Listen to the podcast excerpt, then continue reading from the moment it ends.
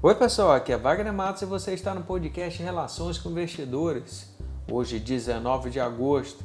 Na quarta-feira, o Federal Reserve, o Banco Central Americano, divulgou a ata da última reunião do Comitê Federal de Mercado Aberto, FONC, que veio com alerta do aumento do endividamento de empresas não financeiras, governos, preocupações com a inflação, desemprego e a segunda onda de contaminação do coronavírus, motivos que atrasam a recuperação econômica.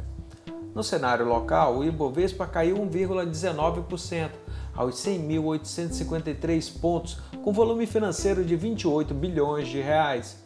Influenciada pelo fechamento negativo do mercado americano e preocupações com o teto de gasto e o orçamento de 2021, que tem que ser entregue no final deste mês de agosto ao Congresso, além do andamento das reformas tributárias e administrativas.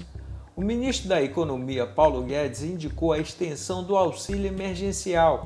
Declarou que o teto e as reformas estruturais são indispensáveis para que o Brasil alcance uma trajetória de crescimento sustentável a partir de 2021. Segundo ele, as medidas de estímulo ao crédito aliadas à retomada das exportações e à recuperação da construção civil podem ser executadas paralelamente ao aprofundamento das reformas.